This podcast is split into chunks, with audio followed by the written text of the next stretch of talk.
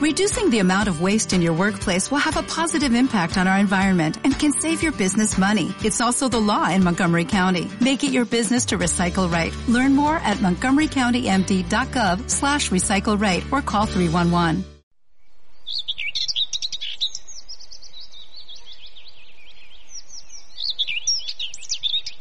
Las mañanas de después también forman parte de ese evento significativo en nuestra vida. No se trata de una mañana cualquiera, sino de esa mañana, en la que las memorias de la noche anterior prevalecen en nuestra mente de la forma más fresca posible, excepto cuando el alcohol nos ha jugado una mala pasada. Existen mañanas de resaca, de borrosidad y flashbacks en las que quizás es mejor no recordar qué sucedió la noche anterior, porque, y seamos sinceros, nadie quiere comprobar cuán de ridículo se hizo en aquella fiesta. No obstante, siempre están esos vídeos y fotos de tus amigos para recordártelo. También están las mañanas de felicidad, en las que te encuentras en una nube. Has descansado bien, pero además lo has hecho junto a esa persona, amigos o incluso en solitario. Los recuerdos permanecen intactos y es inevitable que llegue la nostalgia de visita durante un par de horas. Lo bueno que estaba el vino, las conversaciones tan interesantes que se mantuvieron, los bailes que nos marcamos en la pista, las caídas de mi amiga, los besos que nos dimos. Y, ¿por qué no mencionarlas también? Existen las mañanas amargas, en las que no hay término medio. O aún se amanece de noche o después de comer por lo que cabe destacar, pues, que ya no estamos hablando de mañana, sino de tarde. Quizás te ha tocado vivir algo desagradable. Quizás ha sido la última noche que veías a alguien. Quizás tus padres te han castigado por llegar después del toque de queda. Quizás te han robado el móvil en la discoteca. Sea cual sea tu mañana, es hora de enfrentarse a las consecuencias. ¿Se repite esta noche o no? No debemos olvidar, de todas formas, que una mañana es una nueva oportunidad. Que pasara lo que pasara anoche, siempre puede tener o no un hueco en tu autobiografía, reservado.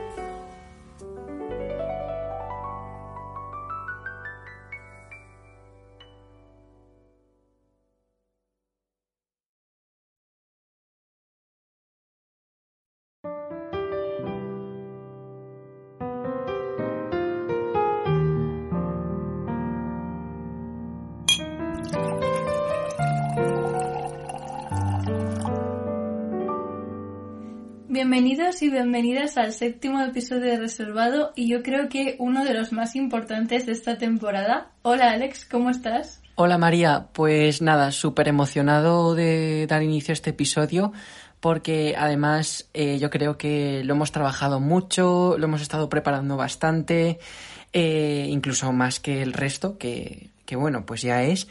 Y, y nada, eh, muy emocionado también porque viene nuestra primera invitada al podcast, algo que queríamos hacer desde hace bastante tiempo, así que nada, hemos tenido que comprar más vino. Efectivamente, esta vez ya no son dos copas, sino tres las que hay en la mesa. Eh, en esta ocasión va a venir a hablar con nosotros Valeria Ullelo, una chica a la que conocimos a través de una amiga eh, mía, de compañera de piso, que estudia en la Universidad Diseño y Valeria es compañera suya. Y fue así como pudimos conocer un poco en qué trabajaba Valeria y nos dimos cuenta de que teníamos intereses muy similares. Totalmente. Valeria además eh, estudió nuestra carrera, comunicación audiovisual, hace ya unos años. Y, tenemos muchísimas ganas de preguntarle un poco sobre un futuro, eh, sobre inspiración, sobre su vida en general, sobre distintos proyectos en los que ha trabajado que son una pasada. Y además es amante de la fotografía, del diseño, del cine, así que por supuesto tenía que tener un espacio reservado en el programa. Estamos muy agradecidos de tenerla aquí con nosotros, aunque sea a distancia, porque estamos cada uno en un sitio diferente, totalmente COVID-friendly. Yo sigo aquí en mi tierra albaceteña, Alex está en su casa en Valencia y Valeria pues en, otra diferente. Y esperamos que las dificultades que pueda tener la conexión, que todos sabemos que siempre hay alguna pequeña pega a las cosas que no son presenciales, pues esperamos que no os molesten demasiado y poder hacer un episodio con la calidad a la que intentamos eh, acostumbrarnos. Exacto. Por favor, Internet, danos una tregua esta tarde y, vamos a disfrutar de, de la compañía de Valeria y de lo mucho que nos tiene que contar.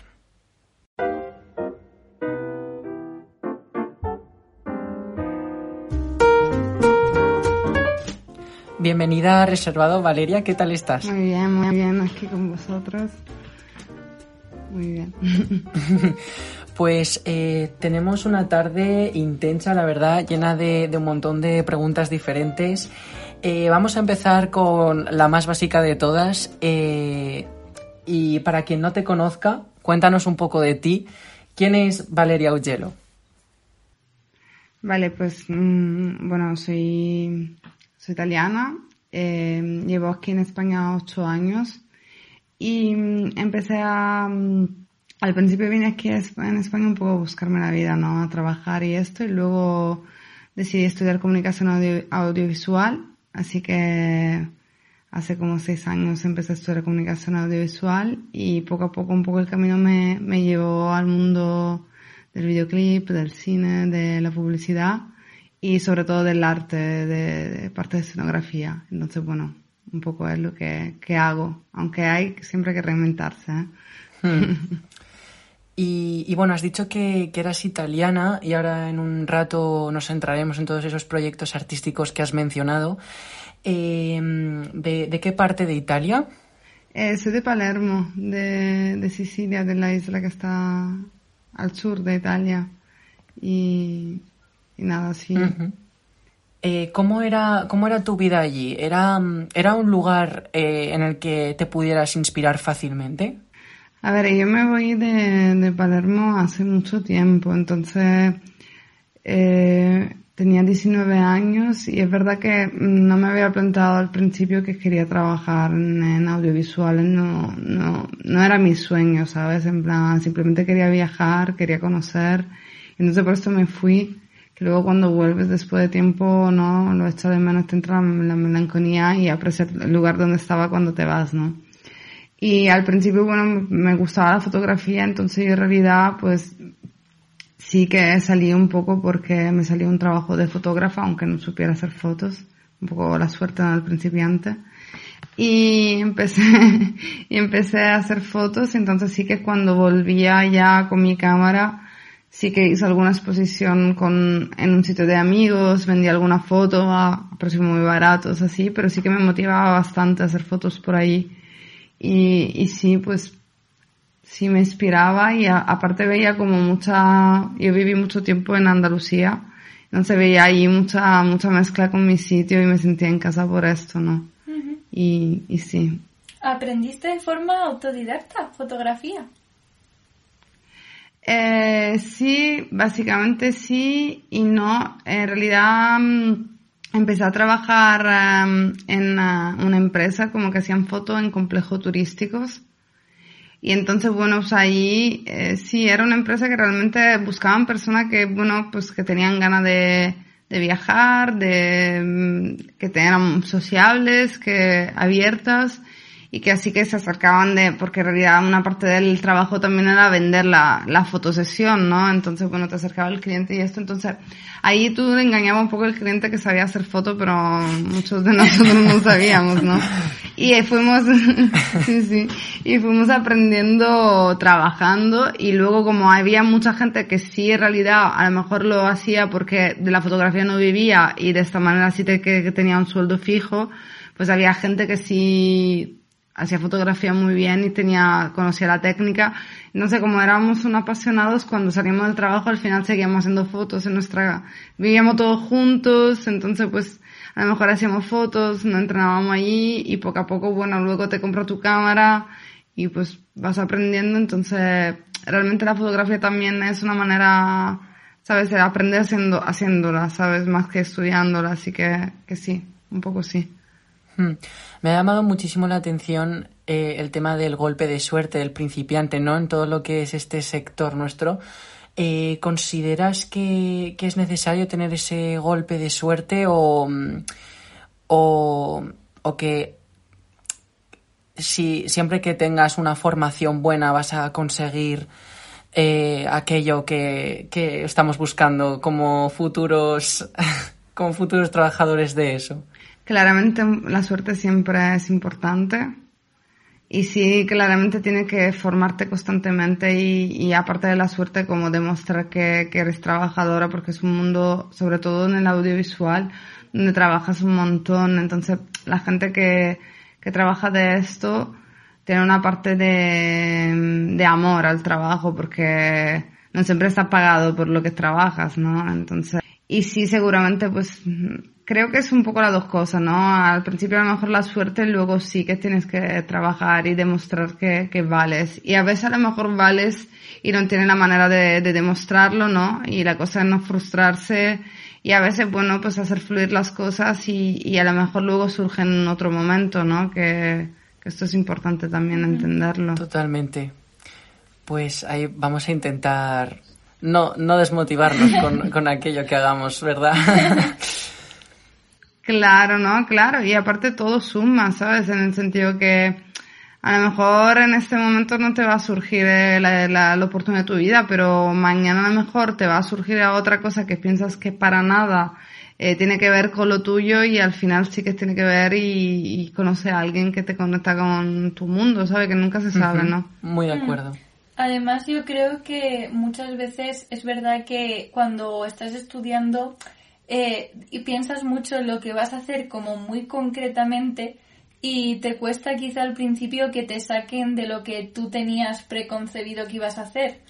Y a lo mejor también es cuestión de ser un poco polivalente y de ser capaz de adaptarse al trabajo que venga en vez de intentar elegir justamente no que que la capacidad de adaptarse yo creo que es bastante importante en estos tiempos y pensar que a lo mejor no acabas exactamente haciendo lo que quieres o que no es lo tuyo o que tú no estudiaste para eso en concreto, pero al final sí que te claro. puede aportar algo. Hmm.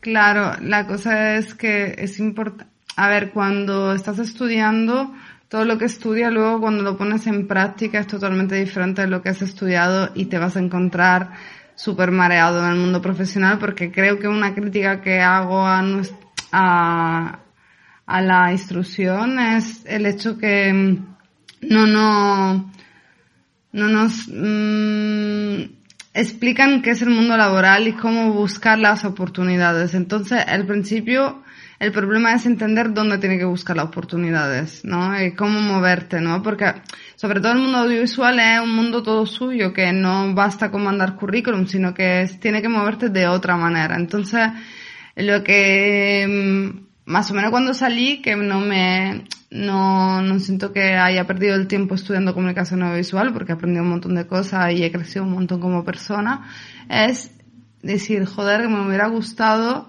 que me hubieran enseñado como dónde se busca y, y de verdad que es el, sabe el mundo del cine, de la publicidad y todas esas cosas. Entonces esto es como la, lo que veo que, que está mal, ¿no? De la, de la formación. Luego seguramente sí que, re, regresando a la pregunta, es que sí que hay necesidad un poco a veces de suerte, ¿no? Y de estar en el momento justo en el, ¿sabes? En, mm, no. Claro. Y nada. Eh, sí, eh, te queríamos preguntar eh, por qué decidiste estudiar en Granada y también has comentado que te sentías como en parte en casa y me ha llamado la atención en qué se parece con Italia, por qué allí y, y no sé, ¿cómo, ¿cómo fue la experiencia? En realidad fue empezar a estudiar en Granada totalmente por casualidad. A ver, eh, yo Llegué a, a bueno, viví, vivía por Andalucía, en uh, mi primer sitio donde viví fue Andalucía, pero no porque lo conociera ni conociera a nadie, sino que con mi prima en uh, una de estas buscamos trabajo decidimos irnos a Andalucía, ¿no? Al sur, al punto más sur de Europa que era Tarifa. Entonces allí, bueno, sí, sí, queríamos playa nosotros. Y entonces, pues de allí fueron fluyendo las cosas y yo acabo trabajando en Sevilla con unos amigos que estaban estudiando en la uni y yo la había dejado como habían pasado como cuatro o cinco años que no estudiaba o, cuatro años, algo así. Y en realidad se me había dado siempre bien estudiar. Entonces, bueno, pues hablando con mis padres un poco ahí, que yo quería volver a estudiar, ¿eh? pues me dijeron, mira, si te apetece, quédate allí a estudiar, ¿sabes? Si estudio en otro idioma y, bueno, pues nosotros te vamos a echar un cable igualmente, ¿no? Entonces empecé a mirar y realmente la primera opción era estudiar en, Sevilla porque yo estaba viviendo allí, pero realmente no me gustaba mucho la ciudad, no porque, no por nada, sino que yo no estaba en un momento donde no, me sentía del todo a gusto, entonces tampoco me gustaba donde estaba, ¿no? Y una de estas, pues una amiga estaba estudiando en Granada y fui a verle un fin de semana y me lo pasé muy bien. Entonces dije, va, este es mi sitio. Realmente fue por la cerveza. fue por la cerveza, no Entonces, pues nada, me quedé allí un fin de semana y empecé a hacer todo el papeleo para cambiar eh, mi título, ¿sabe? Por convalidarlo y eché como primera opción Granada y pues tuve la suerte que me cogieron, ¿no? Entonces, bueno, ya me quedé allí y, y estuve estudiando y me sentí en casa, bueno, porque en realidad no se parece tanto a Palermo. A lo mejor se parece más Valencia a Palermo, pero bueno, Valencia no la conocía aquel entonces. y Granada era un sitio como muy cercano. Es verdad que Andalucía por su cercanía de mezcla, ¿no? De historia, porque han pasado los mm, árabes, han pasado los romanos y todas estas cosas, pues sí hay cosas que culturalmente se parecen, ¿no? al sur, el sur de Italia se parece muchísimo al sur de, España. Sé, por eso me sentía en casa. Luego, bueno, con la gente encontré buenos amigos, entonces, bueno, también por esto, ¿no? Hmm. Qué bien, no hay nada como, como ir a otro país y sentirte como como que estás en casa, acogido por, por, lo, por la gente, conocer a gente nueva y sentir que les conoces de casi toda la vida, eh, ir a un lugar nuevo y, sentir pues eso, que, que te ayuda en lo que estás haciendo. Total, total. Pues ahora vamos a hablar de, de los proyectos, ya pasando a la parte quizás más profesional. Y, y bueno, eh, cuéntanos un poco eh, en ámbitos generales qué es lo que, lo que has lo que has estado trabajando durante estos años. Vale. Bueno, digamos que empezó un poco el profesional desde que estoy estudiando, que como vosotros hacía un poco proyecto con amigos. Sé, nosotros empezamos con unos amigos a, a grabar como gente que, bueno, en una sala de concierto grabamos grupos que venían ahí y todavía el canal está, se llama Fuego y Flama, pero nunca seguimos con este proyecto, pero nos lo pasamos muy bien y aprendimos un montón de cosas. Entonces, luego esto un poco no, nos dividimos un poco porque yo decido con otras personas en la carrera también que van, pero de manera un poco todo autónomos, nos vamos muchos a Madrid, porque pensamos que ahí estaba como el foco del audiovisual, ¿no? Y bueno, sí, hay muchísima producción y muchísimo proyecto. Entonces, bueno, ahí empezó a buscar como unas prácticas eh, para por meter un poco cabeza y ver qué me gustaba, porque realmente cuando salí estaba súper perdida, no sabía qué quería hacer, no sabía muy bien dónde, cómo buscarlo, ¿sabes? Y es verdad que muchos proyectos buscan como rollo senior y no sé cuánto, entonces dije, mira, voy a hacer una práctica. Y empezas en un sitio en Madrid que mm, es del ayuntamiento, pero está como gestionado por una empresa y así como, hacía como mm, vídeos y cosas para, mm, para la página web. Y mientras estaba trabajando ahí me, se, me, se me acababan la práctica y justo las dos semanas después que dejo el trabajo esto, que no era algo que me gustaba, bueno, estaban terminando las prácticas, habían terminado, pero decido no seguir para buscar hacia dónde me gustaba, ¿no? Persigue tu sueño y yo en plan ahí, Mr. Wonderful.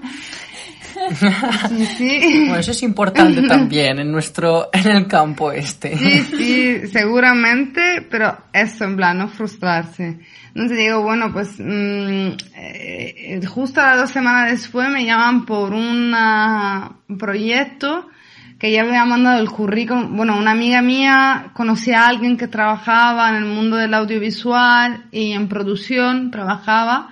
Entonces yo mando el currículum hace, la había mandado allá hace tiempo y justamente las dos semanas después que lo dejo me llaman por un proyecto de dos semanas. Bueno, el proyecto era una serie, pero había una persona que iba a faltar dos semanas y que yo podía cubrirla, ¿no? Y era en Estepona. Era, era maravilloso el proyecto porque, claro, era una serie extranjera, súper bien pagada, aunque yo era la última persona, pagaban muy bien y aparte me daban casa, me pagaban la comida, estaba súper bien. Oh. Y claro, en plan, dije, guay. Dios, he ganado la lotería, ¿sabes? En plan. Pero bueno, y entonces, bueno, trabajé allí estas dos semanas y justamente yo me quedaba este verano, me quedé en, em, trabajando en Tarifa, haciendo un voluntariado. Entonces, pues, cuando terminé el proyecto me quedé allí estuve trabajando de camarera, no sé cuánto, me busqué la vida un poco, ¿no? Terminé el verano y después del verano empiezo a buscar a tope, ¿sabes? A cosa de producciones porque pues me había gustado mucho la experiencia, la energía que se creaba con el grupo, no sé cuánto. ¿ah? Y ahí empiezo como, sí que utilicé muchísimo el LinkedIn, ¿no? Entonces empecé a como a contactar muchísima gente porque entendí que la manera de conectar con, ah, pues, con ah, proyectos no eran las productoras, porque no te hacen ni puto caso, sino que eran pues los directores de producción, ¿sabes? Entonces empecé a escribir a un montón de directores de producción para ver si pues alguien necesitaba a alguien que llevara café, ¿sabes? En plan, cualquier cosa, ¿sabes? Y, Sí, sí, sí. y ahí empecé a escribir y sí que mm, eh, en una de estas, pues mm, una directora de producción, que bueno, que sigue trabajando en varios proyectos, ¿ah? sí que me dijo como, mira que voy a hacer un cortometraje, no sé si te apetece participar y no sé cuánto, ¿ah? Y claro, pues empecé como a trabajar con ella. Y con ella sí que trabajé, muchos proyectos eran, te digo, en plan cortometraje, cosas pagada poco porque los cortometrajes no tienen muchas subvenciones, son cosas más que, bueno, que te sirven para hacer experiencia y para conocer gente. Entonces, pues el, primer periodo sí que estuve trabajando con ella bastante en proyectitos así, hice como dos cortos, tres cortos, creo.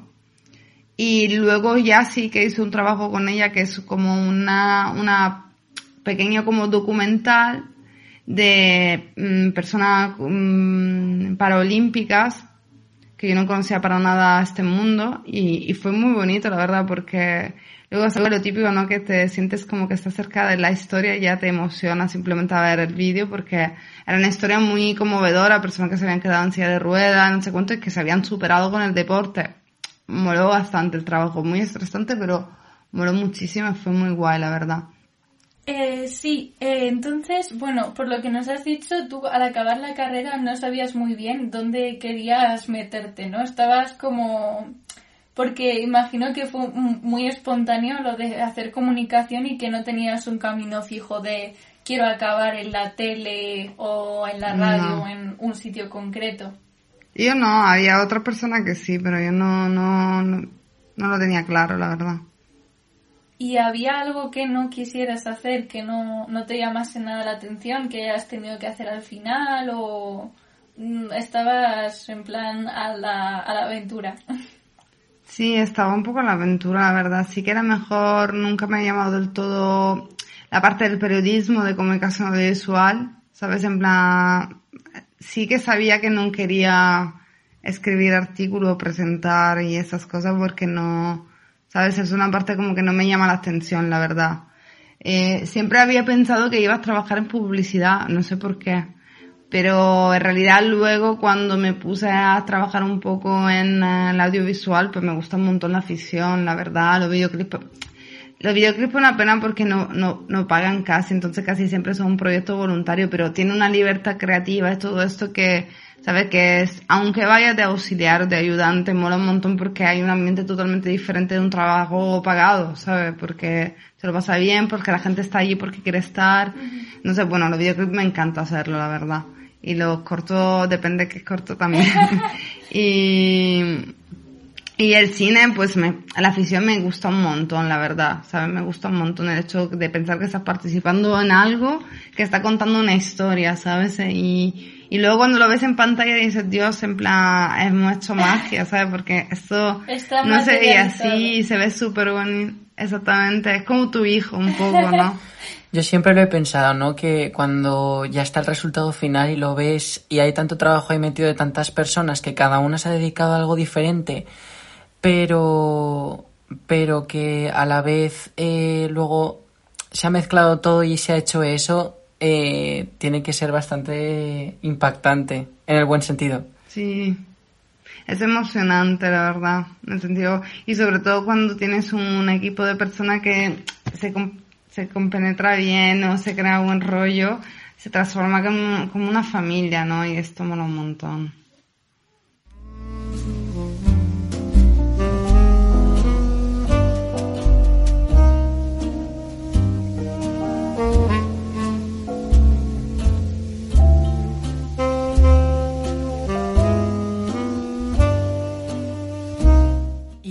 ¿En qué cortometrajes has participado? ¿Alguno así que quieras destacar? Em, vale, trabajé, le tengo cariño a un cortometraje, fue el primero que hice, que se llama um, Amandine. Y, y nada, Mm, lo, puedo mandar, creo, tengo cartel y esto, y fue bonito, bueno, porque fue mi primer cortometraje en Madrid, entonces, bueno, y allí trabajé de ayudante, que, que en realidad empezabas un poco, pero bueno, pues mm, fue guay, ¿sabes?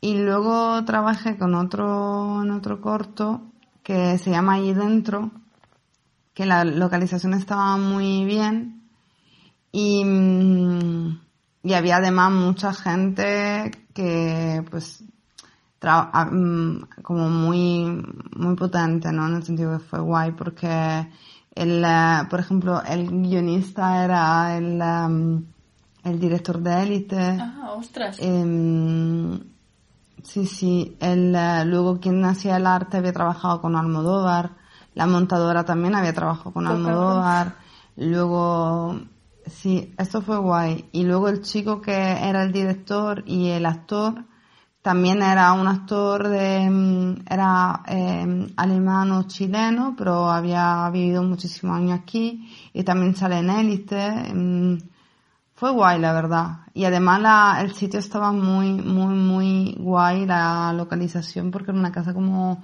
antigua, mm, muy peculiar de Madrid y, y allí trabajé de ayudante con otras chicas y luego la mujer esta que con el cual trabajé bastante eh, y fue guay porque además eh, hice muchísimas cosas de ayudante, ¿no? Como por ejemplo pedir eh, que sea la reserva de espacio, hablar con, uh, con proveedores, eh, citar el equipo.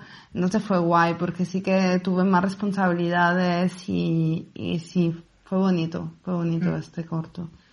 Ah, trabajé en otro corto también de un amigo que salía, se llama Vicente Ramos, ese chico.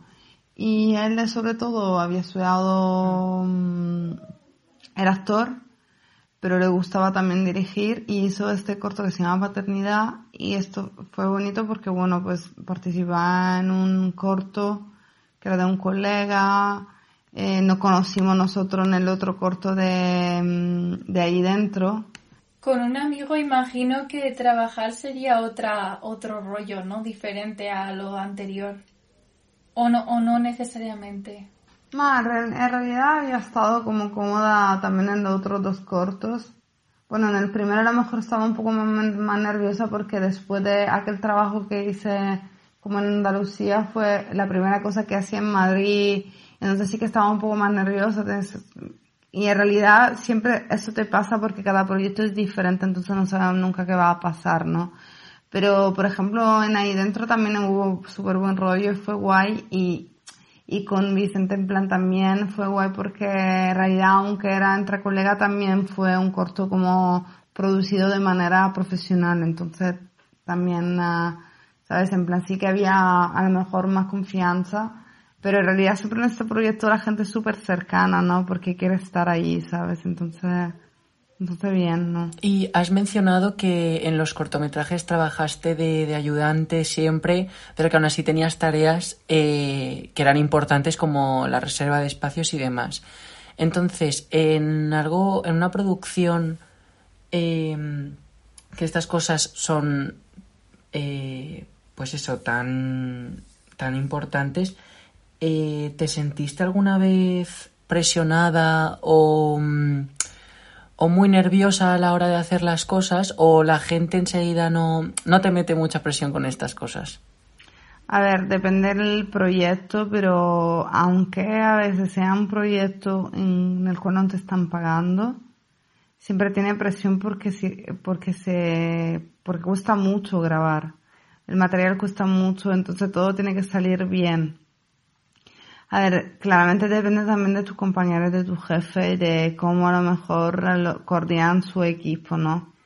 Pero sí, hay veces que te sientes presionada, claramente, y que Buah, que he tenido proyectos, eh, ah, hice, trabajando un proyecto, por ejemplo, en Madrid, a, pues, mm, en septiembre o algo así, que sí que fue muy duro para mí, la verdad, porque bueno, trabajé muchísimas horas, no sé, no fue un proyecto que me gustó, la verdad, particularmente, no, no había, no sé, no, no, no me gustó, básicamente. Y sí que a veces pasa, en el sentido, no, no todo siempre es chachi guay, ¿no? En el momento que a lo mejor o con algunas personas no te, no te entiendes o no te valoran o... Mm, y a veces dices, Buah, O que es más precario a lo mejor también el trabajo. Sí, sí, también es esto, sí, porque es verdad que, que luego es experiencia personal, ¿eh? en el sentido que yo, mmm, te digo, pues en algunos momentos no vivía de lo que estaba trabajando, aunque ¿sabes? O a veces te salen muy saltuariamente los proyectos, ¿no? Luego lo cuentas, parece que has hecho un montón de cosas, pero a lo mejor, ¿sabes?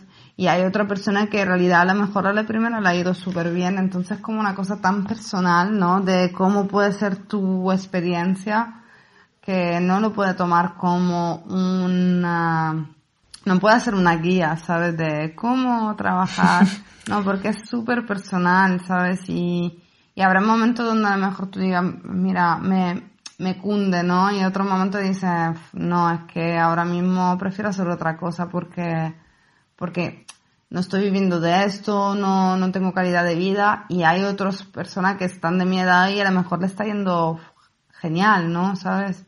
En el sentido que es muy personal. Claro. Claro, para, para cada uno es, es diferente.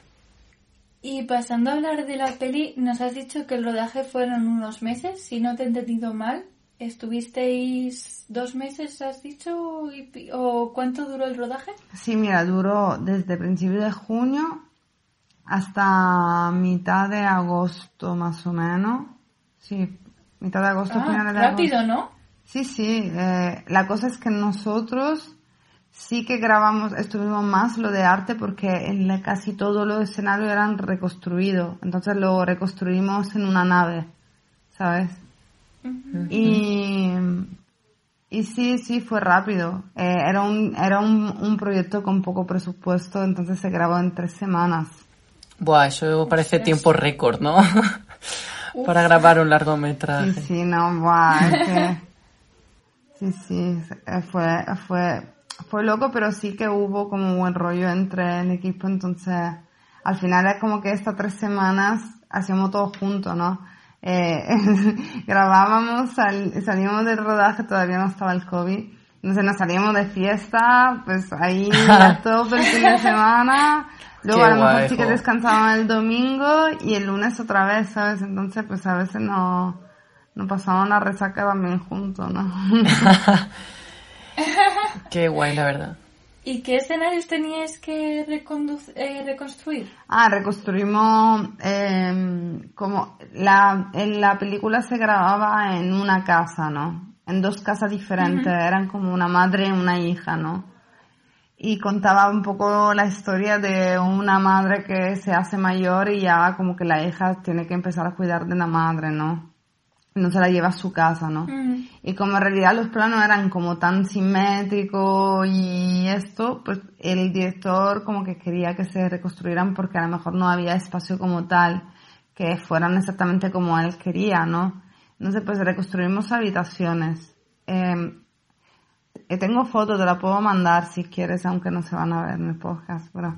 Eh, para que te haga una idea, ¿no? Y bueno, pues reconstruíamos como unas paredes que eran como ¿sabes? Entonces podíamos ir quitando como módulos de paredes para grabar como escenas, por ejemplo, si había una parte donde se grababa más una, una parte, una pared, se, se quitaban las otras dos, ¿no? Se podía desmontar un poco y, y como reconstruimos casi, casi toda la habitación de una casa, ¿sabes? En plan, la teníamos preparada y cada día pues la íbamos montando, entonces pintábamos paredes, la decorábamos, era como hacer una casa pero de mentira, en el sentido nada funcionaba allí, pero sí que estéticamente parecía una casa.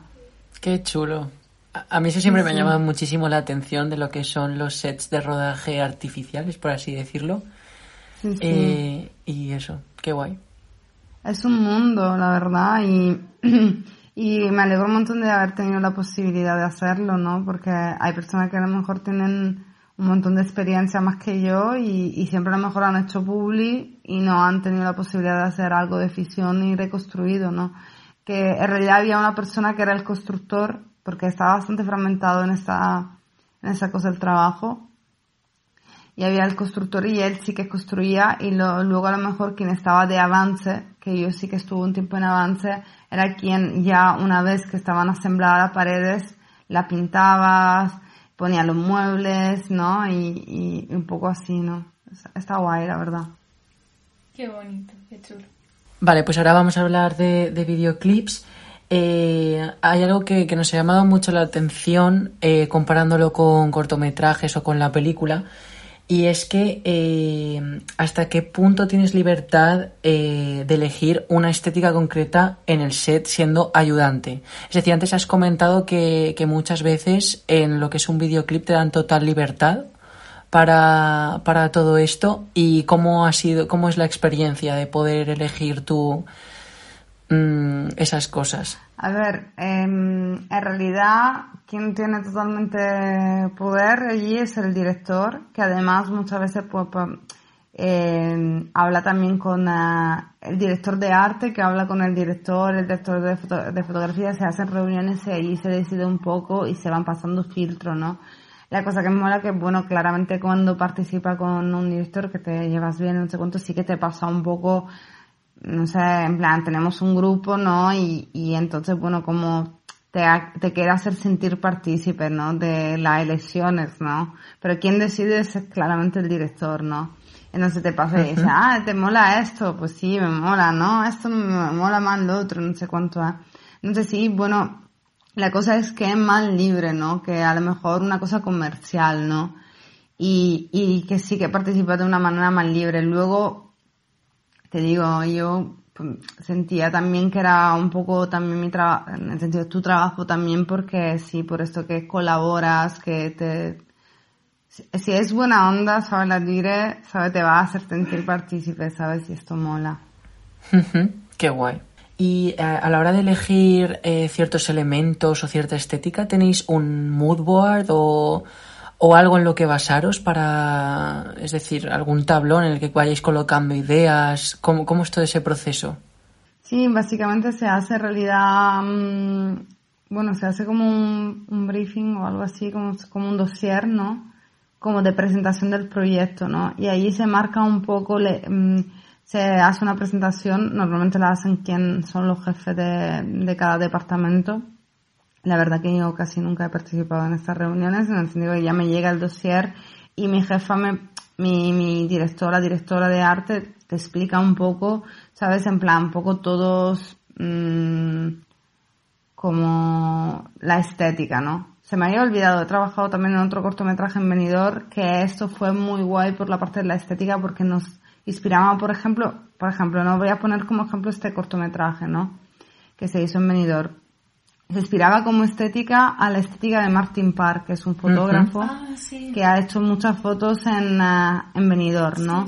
Entonces un poco esta estética decadente, no sé cuánto, y, hablaba de dos mujeres que iban de vacaciones mayores después de tantos años que no habían ido de, de vacaciones, entonces la idea era pues inspirarte en esta estética, ¿no? Entonces, una vez que se hace un dossier en, en general y se hace una lectura del guion, pues un poco se, se van como retratando los personajes, por ejemplo, ¿no?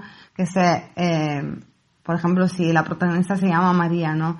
María es una persona que siempre ha estado con el marido, que, mm, que no es muy atrevida, que no sé cuánto, entonces de ahí se intenta reconstruir como también la estética del personaje, ¿no?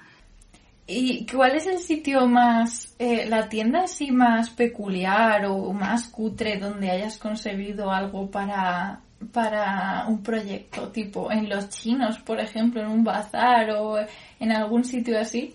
En los chinos, en los chinos se compra mucho, pero lo mejor de lo mejor es Wallapop. Ah, bueno, es verdad. Sí, sí. Wallapop encontrar de todo y la verdad que se, se compra muchísimas cosas en Wallapop. Luego están los sitios de... Aquí no conozco mucho porque siempre trabajo en Madrid, pero hay sitios que también de alquiler de atresos. No sé, es un sitio donde tú vas a alquilar. En Madrid había uno que era un descampado gigante, que el tío en realidad era, hacía todas estas cosas, pero tenía Diógenes el nombre entonces empezó a acumular tantas cosas, tantas cosas, pero tenía hasta coche de policía, ¿sabes? ¡Ostras! ¡Qué barbaridad! Tenía de todo, tenía de todo, de todo, todo. Y entonces pues empezó a acumular tantas cosas que se fue girando la voz hace tiempo y ya él, otro negocio que tiene es alquilar a, a proyectos de audiovisuales, ¿sabes? Y gana una pasta con esto, ¿sabes? No, además las cosas como que a veces la tienes que ambientar para que parezca que sabes que han sido utilizadas. Y él como la tiene al aire, pues ya están ambientados todos, ¿sabes? ya está ambientado.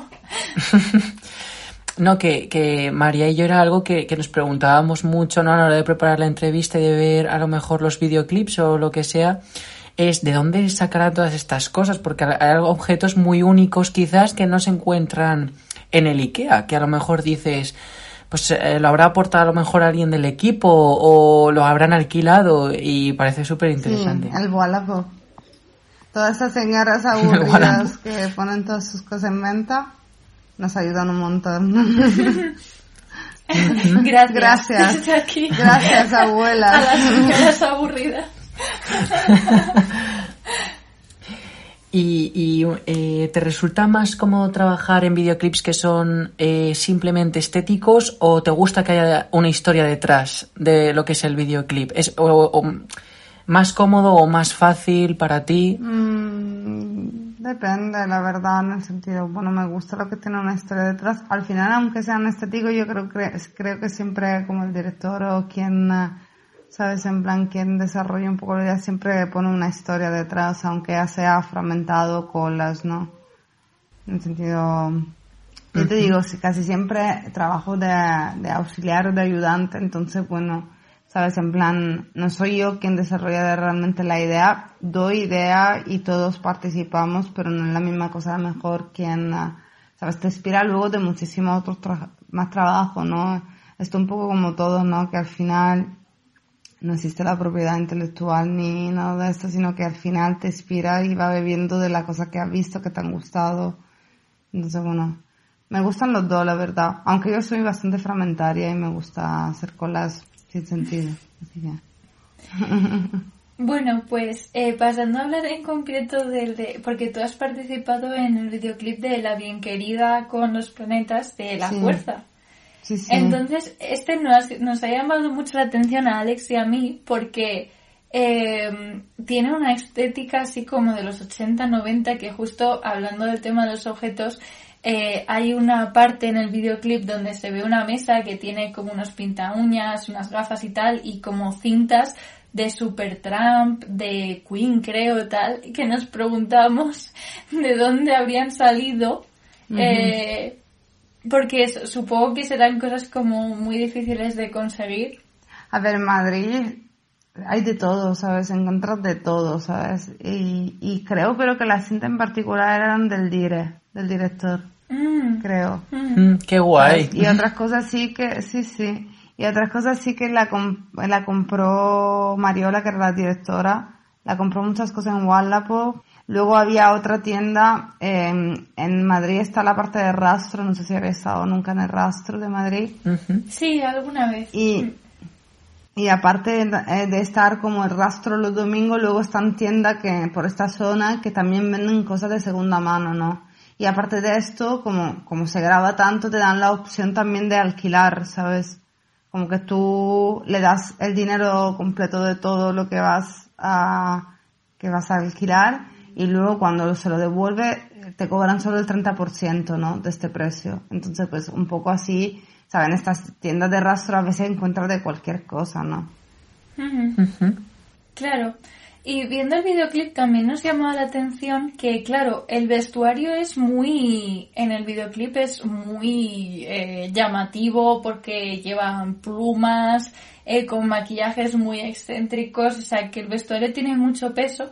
Entonces, eh, haciendo el set, claro, de alguna forma supongo que te tienes que adaptar un poco al vestuario que hay, porque si el vestuario ya es tan llamativo, imaginamos, imaginamos que el set no puede intentar hacerle la competencia. Entonces, es complicado coordinarse un poco con todos los del equipo para ir en la misma línea o hay un orden especial de, bueno, primero los de vestuario y luego los del set, porque claro, son cosas que se influyen entre sí. Sí, no, yo creo que, bueno, esto en plan que es, hay como comunicación que se van pasando como los los mm, dosieres, es verdad que normalmente a lo mejor se puede hacer de manera autónoma, pero luego tú sí que también de arte pides el dossier de vestuario para que, sabe, que haya como coordinación entre los colores, armonía y todas esas cosas, ¿no?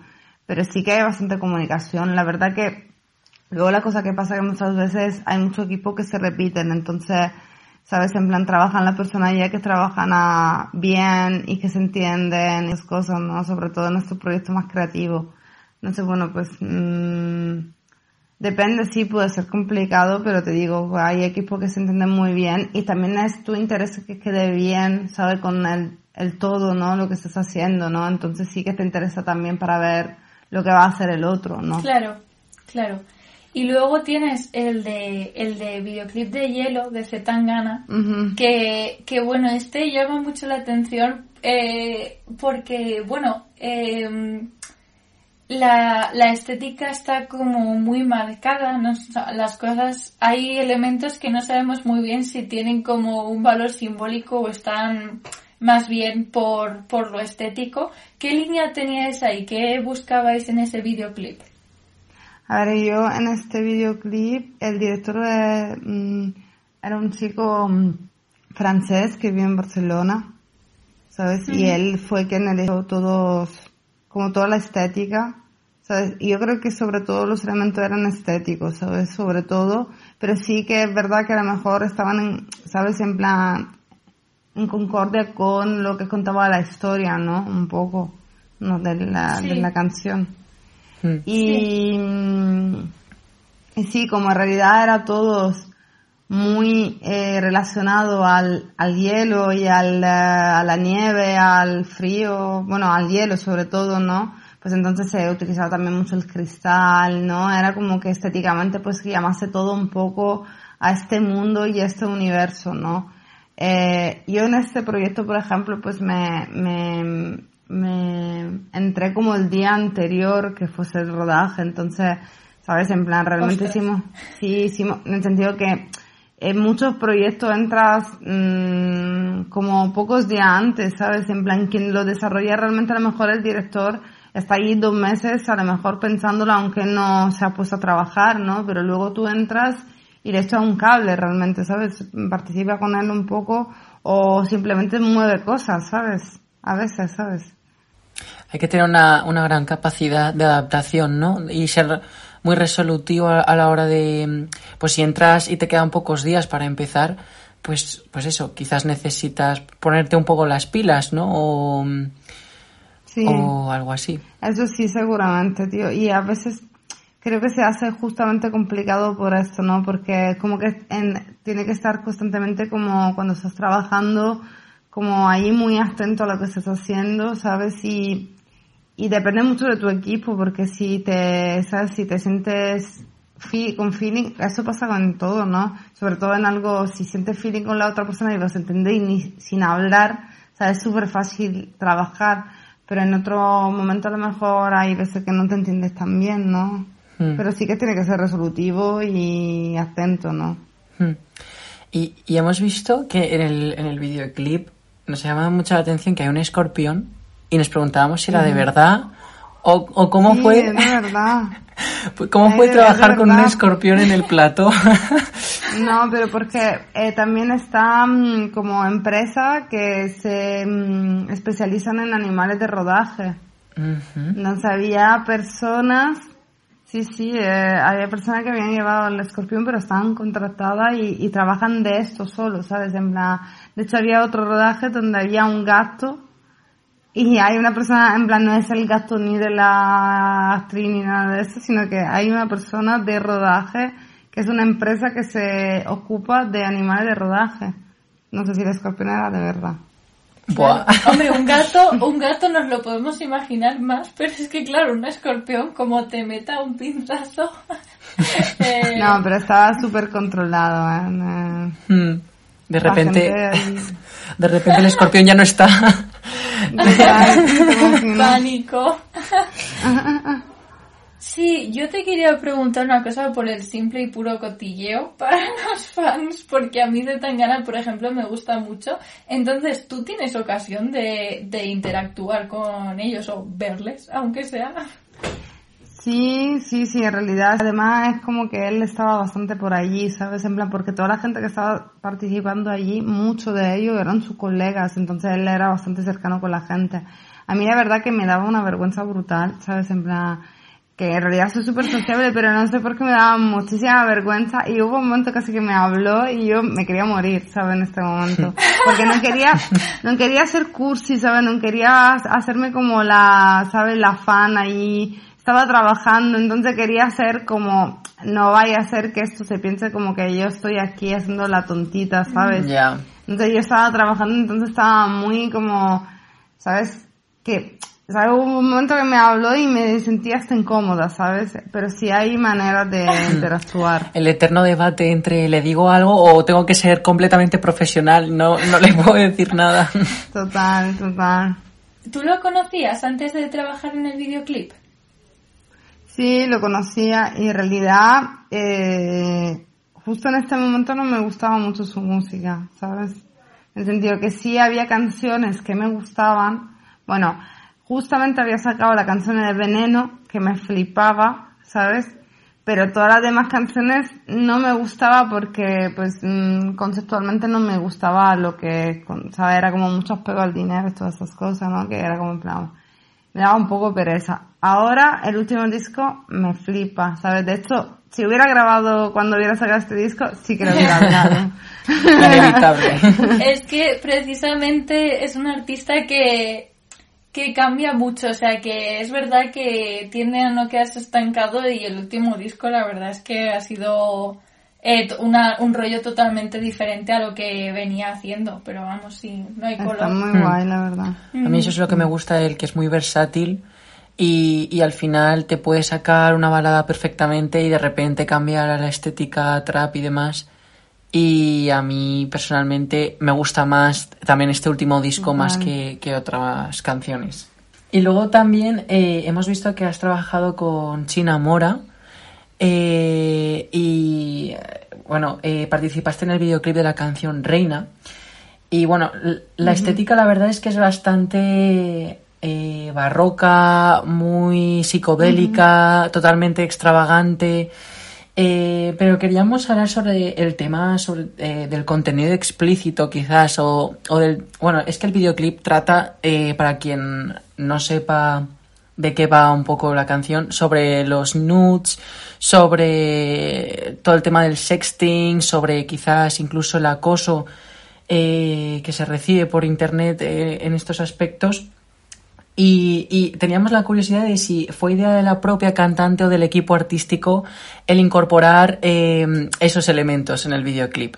Creo que fue idea suya, ¿sabes? Porque además las fotos que aparecen en el videoclip son fotos que de verdad en el tiempo le han estado enviando, ¿sabes? Buah, Eso es, bueno, eso es- fuerte. Entonces, Y no, Sí, sí, entonces era una denuncia un poco a, ¿sabes? A esta cosa como, joder, no, no me mande ahí algo que no te he pedido, ¿sabes? En plan, no es una, co- en el sentido, no es una crítica al momento que, y si yo, ¿sabes? Si hay de las dos partes la gana y no sé cuánto, pues, pues, genial, ¿no? Pero a veces este acoso, ¿no? De, entonces sí que era idea suya. Y no, no os dio problemas eh, ese, porque claro, al final hay, se necesita valentía para hacer una denuncia tan directa a ese tipo de cosas. No, porque había una versión que estaba mm, censurada y otra versión que era explícita. Entonces sí que se sacó dos versiones, ¿sabes? Os invitamos a ver el videoclip eh, Reina de Chinamura porque, porque sabréis de qué estamos hablando. Bueno, y ya pasando a la publicidad, que es el último sector del que queríamos hablar, porque claro, intuimos que hacer publicidad realmente es una cosa bastante diferente a, bueno, hacer un videoclip o tal, eh, porque esta vez la publicidad siempre va encaminada a vender un producto o un servicio. Entonces, ese condicionante de tener que vender algo te limita creativamente a ti o te, o te impulsa en comparación con otros proyectos. Bueno, yo creo que todos los trabajos al final aprendes, ¿sabes? Entonces, bueno, sí, a lo mejor no es tan romántico como no la idea de contar algo, que una historia o de pues poner imágenes a una canción, ¿no? No es tan romántico, pero aprendes un montón también y tiempo diferentes y a gestionar las cosas de manera diferente. Y es verdad que, bueno, allí ves que se mueve más dinero, entonces el trabajo está más fragmentado, ¿sabes? Aún, ¿sabes? Y bueno, sí, aprendí un montón en realidad también de la publicidad y, y te digo, siempre que voy como auxiliar, entonces bueno, no es, ¿sabes? Mi, mi, justamente mi idea no la desarrollo yo de todo esto, pero sí que aprendo un montón y luego en tus proyectos, en tus cosas, claramente te sabes mover con más seguridad porque has trabajado con personas que saben más que tú. Y esto mola un montón, ¿eh? En que lo guay es, pues, absorbir al máximo de toda la gente que, que tiene un montón ahí de poderío, como se diría.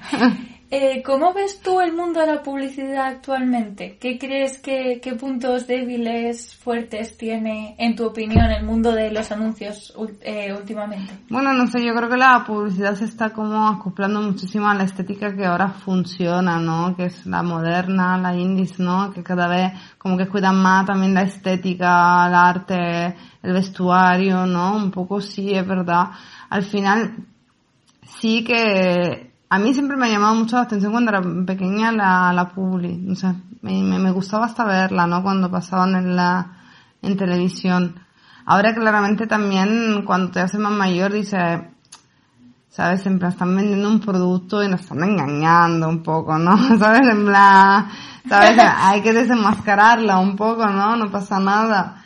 Pero, mm, no sé, a mí me, me gusta también mucho la publi, la verdad, en el sentido que eso prefiero la, el videoclip y la, la, afición, pero creo que también es esta, ¿sabes? Se, se cuida también ahora muchísimo la estética de la, de la publicidad y se están buscando otras maneras que no si simplemente la televisión, ¿no? Se, se, se está dando una vuelta un poco, ¿no? Con Instagram, con todo esto, ¿no?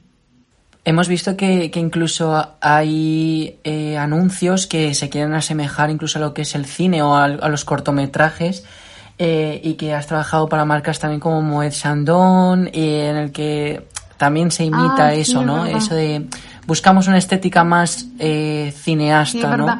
Es que esta publicidad que sí, bueno, era como, era un cortometraje, en realidad era para un evento como cerrado, de hecho en realidad nunca se pasó en televisión, ¿sabes? De hecho ni lo vi yo completo.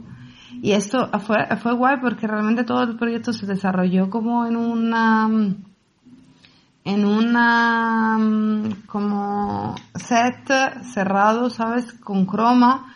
Entonces, solo los actresos sí que estaban, ¿sabes? En plan, mi, el director de arte la había escogido no sé cuánto para que, ¿sabes? Tuvieran más peso, pero todo el fondo estaba hecho en ordenador, ¿sabes? En plan, muy loco. Estaba guay, la verdad, porque todo era verde, ¿sabes? Pero luego lo veía y había una pantalla detrás que te, que te enseñaban en tiempo real cómo se cre cómo se quedaba reconstruido, ¿sabes? Entonces tú, por una parte veías a la persona caminando entre el verde y al otro lado era en la calle de. París, ¿sabes?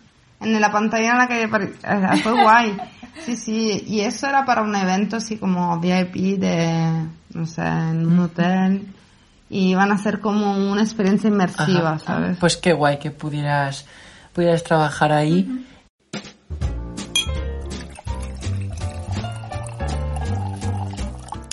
¿Os acordáis al principio del podcast cuando María y yo hemos dicho que ojalá las inclemencias de Internet nos permitan completar el episodio con éxito? Pues efectivamente no fue así.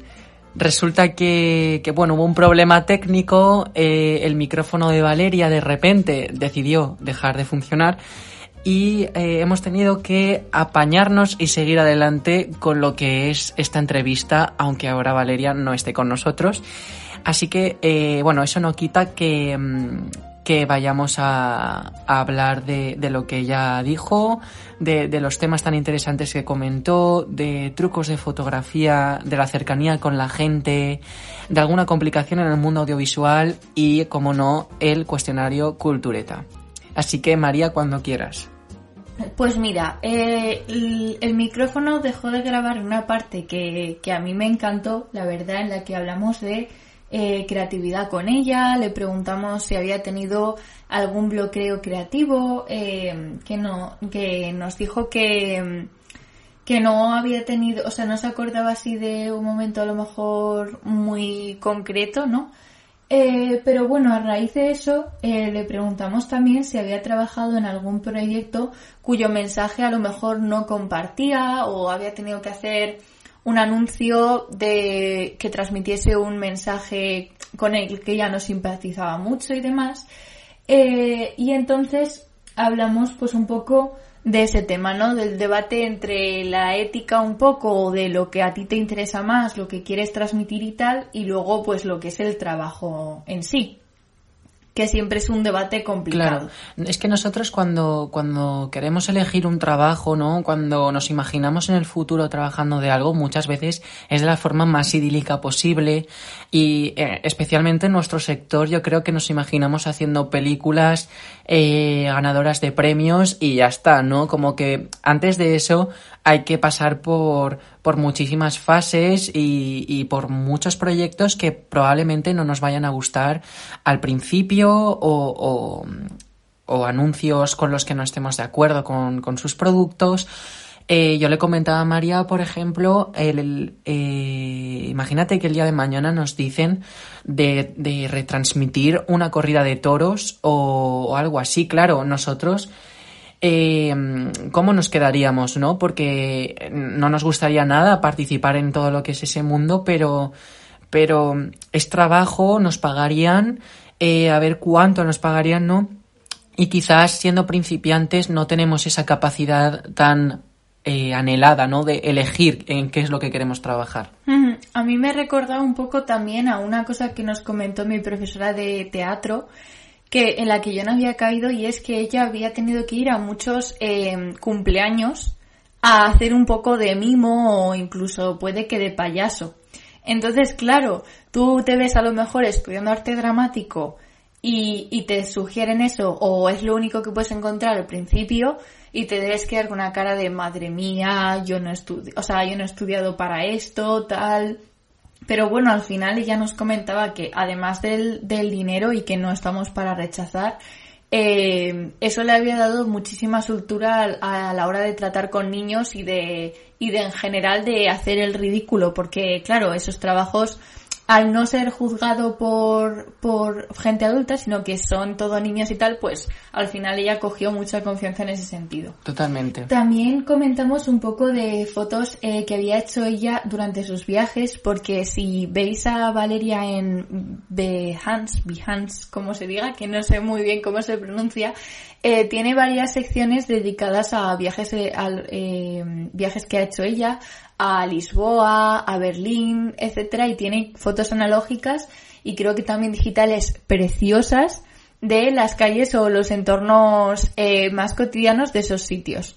Eh, nos llamaron mucho la atención porque tenían un estilo como muy cercano a la gente, eh, porque se colaba en, en, el autobús, por ejemplo, de Lisboa, que esa es una foto que, o el tranvía creo que era, que es una foto que le gustaba mucho a Alex especialmente eh, donde retrataba pues a la gente en, en, su vida cotidiana. Entonces charlamos un poco con ella sobre cómo era ese proceso de poder hacer una foto que estéticamente y compositivamente quedaba tan bien y tan impactante de forma totalmente espontánea. Claro, a mí esa foto que ha mencionado María me llamó particularmente la atención porque, porque transmitía mucho, aparte de que la composición era brutal y la luz, porque es una luz así bastante cálida en, un tranvía de Lisboa y, además es que hay modelos que, que no saben que están, bueno, en la mayoría de ocasiones no, no saben que están posando para, para una fotografía y eso es lo que yo creo que transmite mucho la naturalidad de la gente. Eh, um, aparecen los dos señores mayores ahí sentados y, yo creo que, es, es, algo clave a la hora de hacer una fotografía, ¿no? Que no quede eh, demasiado artificial, por lo menos en este tipo de fotografía de viaje, ¿no? Que lo que pretende más bien es documentar, más que mostrar cuerpos o alguna pieza en concreto o algún producto, ¿no? Eh, claro, y además yo, por ejemplo, soy un amante eh, de ese tipo de fotos eh, tan, tan naturales, tan bonitas, tan de las cosas normales. A mí me, me chiflan las cosas eh, normales de, del día a día. Y le pregunté a Valeria que cómo conseguía ella retratar a la gente en situaciones tan normales, em, de forma como tan, tan exacta, tan estética y tan bonita y eso. Y nos comentó que eh, ella lo que eh, probó hacer una vez, ¿no? eh, era que le quería hacer una foto a un señor de un bar eh, y entonces empezó a entablar conversación con él, ¿no? Porque él le daba como mucha Hmm. coba. Sí. Eh, y entonces, eh, al parecer, estuvieron un rato charlando y tal, y, y entonces las fotos que le hizo eh, surgieron de forma muy espontánea. Sí, totalmente. Es que, claro, mucha gente se puede mostrar un poco eh, reacia, ¿no? A que le hagas fotos, como es natural, pero nos comentó que, que las personas mayores eh, enseguida están dispuestas a hablar contigo y contarte un poco su historia, ¿no? Que era lo que Valeria quería captar en ese momento, ¿no? De por qué estaban en ese parque o por qué estaban en ese bar. Eh, y hablando con esas personas eh, se sienten mucho más confiadas, se sienten acompañadas y luego cuando les pides hacer eh, una foto para el proyecto fotográfico y demás, eh, aparecen mucho más sueltas, mucho más cómodas contigo porque han estado hablando un rato, ¿no? Y nos comentó que quizás eso podía considerarse un truco a la hora de hacer fotos a extraños eh, que mm, pues María, ¿no? Muchas veces no se ha atrevido a hacerle una foto a alguien porque, claro, al principio como fotógrafo puedes eh, tener cierto reparo a, a, estas cosas, ¿no? De, uy, y si no tal, no se siente cómodo, no me mira o no queda bien, o parezco una especie de stalker. Una cosa pues, Claro, pues eh, es una complicación, ¿no? Pero Valeria pues nos comentó lo que hacía ella y la verdad, eh, si realmente quieres salir de tu zona de confort haciendo fotos y, experimentar con este tipo de, de, composiciones que quedan impresionantes, yo creo que es algo importante a tener en cuenta. A mí me parece precioso cómo influye el hecho de que tú conozcas a una persona en los retratos que le haces, porque cuanto más conoces, más consigues plasmar lo que tú sabes de, de esa persona y por eso en, a mí no me gusta mucho como hacerle las, o sea, no me importa, pero eh, no me gusta hacerle fotos de modelaje a un completo o a una completa desconocida eh, porque me parece que se nota muchísimo que, eh, que no que es, es, un poco artificial nuestra relación y por tanto las fotos para mí por lo menos también lo son en parte porque se nota que no nos conocemos que no sé los gestos que le son más cómodos, que no sé la particularidad de su mirada, que no sé qué su gesto suele hacer con la boca y demás, y por eso no se los puedo pedir. Entonces, nada, fue la verdad que muy inspirador para mí eh, oír de esas palabras de Valeria y creo que voy a tomarle la palabra en ese sentido y a intentar, pues la próxima vez que quiera fotografiar a alguien, tomarme el tiempo de charlar con esa persona y a ver si de esa forma pues conseguimos hacer un ambiente bonito en el que sea pues natural o u orgánico, pues hacerle una foto. Y después eh, había una parte que nos hizo mucha ilusión porque tocó hacerle a Valeria el cuestionario cultureta que eh, hicimos Alex y yo en nuestro primer episodio. lo hicimos nosotros, yo creo que, que lo más justo es que las personas que vayan pasando por reservado, ¿no? Eh, también lo hagan. Y, y, la verdad es que nos dio respuestas muy interesantes, lo hicimos brevemente al final y, yo creo que estuvo muy chulo. Entonces, la primera pregunta, si no recuerdo mal, era eh, ¿en qué cuadro eh, se metería Valeria? Y María, si quieres decir tú la respuesta. Chan, chan, chan. Me toca revelarlo. Valeria nos respondió para esta pregunta que se metería en el cuadro Los amantes de René Magritte. Eh, y claro, pues eh, yo le pregunté eh, si quería ser en el cuadro una tercera persona, digamos, observando un poco el panorama, o si quería estar dentro de, de uno de los personajes, que también era una opción. Eh, Valeria optó por lo segundo, por ser una parte eh, muy eh, activa del cuadro, aunque también comentamos que muy COVID friendly, porque al estar tapados por un paño y tal, pues vamos, como si llevas una quirúrgica sin ningún problema de, de, pandemia ni nada. O sea, un cuadro muy adecuado para la situación. Hmm. La siguiente pregunta eh, tiene que ver con qué eh, película o con qué director de cine, mejor dicho, le gustaría trabajar. Y, nos contestó eh, Paolo Sorrentino, que es un director de cine que a mí personalmente me gusta mucho la estética que emplea en sus obras eh, me sorprendió mucho porque hace, bueno, hace ya un tiempo vi The Young Pope, que es una serie de HBO, eh, y hace poco María y yo vimos La Gran Belleza, que es una de sus obras más importantes, por así decirlo, un punto de inflexión en su vida. Y, y entonces eh, yo estaba viendo la película y la estética me sonaba mucho, ¿no? De haberlo visto anteriormente. Y entonces yo eh, revisé de quién era la, la gran belleza. No, mentira, eh, porque yo sabía que la gran belleza era de Pablo Sorrentino, pero no sabía que de Young Pope era del, del mismo director. Claro, yo investigué y efectivamente, y todo me cuadró muchísimo. Y básicamente estuvimos comentando que, que eh, utiliza una estética muy religiosa, la música es muy minimalista pero muy impactante también, eh, los colores, las críticas que hace, ¿no? Porque hace un montón de críticas sobre, todo al tema religioso y a lo social. Y, bueno, a mí personalmente me llamó mucho la atención que, fuese uno de sus directores favoritos y de hecho comentó que quería ser hasta su amiga, ¿no? Para tomar unas cañas. Eh, sí, la verdad es que eh, a mí eh, su elección me pilló un poco de imprevisto porque no, no he visto mucho de Sorrentino, aunque según nos dijo Valeria, ella considera que la gran belleza ha sido el punto de partida para él empezar a hacer cosas más impactantes. Así que nada, a partir de ahora estaremos un poco atentos y tal a su recomendación y, y, un poco pendientes de, de qué va sacando este señor. Totalmente. ¿Cuál fue la siguiente pregunta?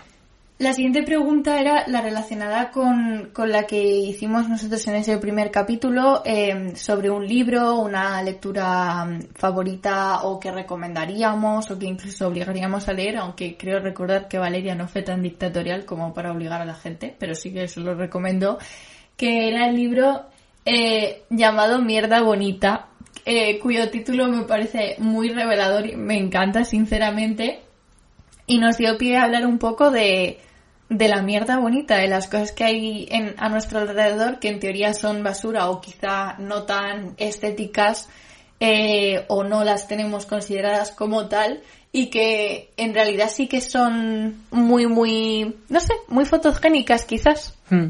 Las imperfecciones eh, muchas veces también son bonitas y tal. Eh, y bueno, de este tema ya hemos hablado en, en el podcast, pero, pero vaya, que tiene mucha razón. Eh, pienso que podría ser un libro eh, no obligatorio, pero, pero bueno, que, que, puede estar muy bien aprender de todo esto, ¿no? Hmm, yo tengo una amiga que os, os recomiendo su fotografía, se llama Energía Faustica en Instagram eh, y que tengo la suerte de pues eso de ser su amiga, de ir al teatro con ella y tal. Y tiene una habilidad que eh, las demás le admiramos mucho que es la habilidad de coger cosas en teoría feas y reconvertirlas en, o cogerlas desde ángulos que hacen que tengan un protagonismo y un magnetismo súper chulo eh, con cosas como, pues de bazares, eh, de cosas tiradas por la acera, eh, vamos, que no son quizá las típicas flores o el típico cielo y tal, que son las cosas que tenemos como eh, consagradas, que son bonitas y que quizá ya empiezan a cansar un poco precisamente por su por su mm. belleza, ¿no? Ayer eh, iba por la calle y me encontré hablando de cosas feas, ¿no? Que cosas que parece que no tienen belleza y tal. me encontré el Guernica de Picasso al lado de un contenedor. Pero te imaginas el museo tirándolo, tirándolo a la basura, rollo, bueno, ya es suficiente, no es tan bonito. Madre mía, me quedé impactado porque, ostras, a ver, que el cuadro estaba, estaba bastante deteriorado, ¿no? Lo que es la réplica. que quede claro, por favor. Eh, y, y eso me llamó mucho la atención. Nos reímos, pero ¿cuántas veces habremos tirado cosas eh, a lo largo de la historia muy importantes ahora? O sea, eh, a Van Gogh los cuadros no se los compraban, ¿eh? Mm, cerca estaban de tirarlos al reciclaje. Eh, en fin, la gente, que no sabemos valorar lo que tenemos. Y a lo último a comentar, Alex, cuéntanos qué dijo Valeria sobre la banda sonora. ¿Qué banda sonora tendría ella en su escena de personaje importante? Main character. Pues eh, ahora mismo no recuerdo el nombre de, la canción. Si puedes recordarlo, porfa. Vale, lo voy a, lo voy a pronunciar mal. Eh, probablemente se llama. Eh, la artista es Rosa Balistreri y el título es eh, Cutiludisi. Perdón, mm. Valeria. Pues nada, básicamente era, era una pieza que, bueno, es antigua la canción, ¿no? Pero era un poco a modo de denuncia eh, el tema de la mafia, que bueno, es un problema en Italia que existía y a día de hoy sigue existiendo sobre en la parte sur del país, sobre todo. Y, y bueno, es, es un poco una canción que reivindica la libertad, ¿no? El alejarse de esos peligros, eh, de nada a modo de denuncia de estas organizaciones y, nada eh, la verdad es que se emocionó mucho también porque era una canción que había escuchado desde siempre allí en su tierra y me pareció muy interesante que escogiera esa, ¿no? Porque realmente qué, qué canción es mejor que elegir una que represente un poco tu infancia, no ese momento en tu vida en el que eh, los cimientos de lo que eres en el futuro se van asentando poco a poco y, y, eso me pareció muy que resume muy bien la esencia de lo que de la pregunta. Sí, a mí la verdad es que me encantó la elección y incluso nos llegó a poner un fragmentito y fue muy emotivo. Y bien, pues nada, esto fue eh, lo que hablamos con Valeria, que lamentablemente pues no hemos podido escuchar de su propia boca. Y si a Alex le parece, os dejamos ya con, con nuestra despedida. Totalmente, allá vamos.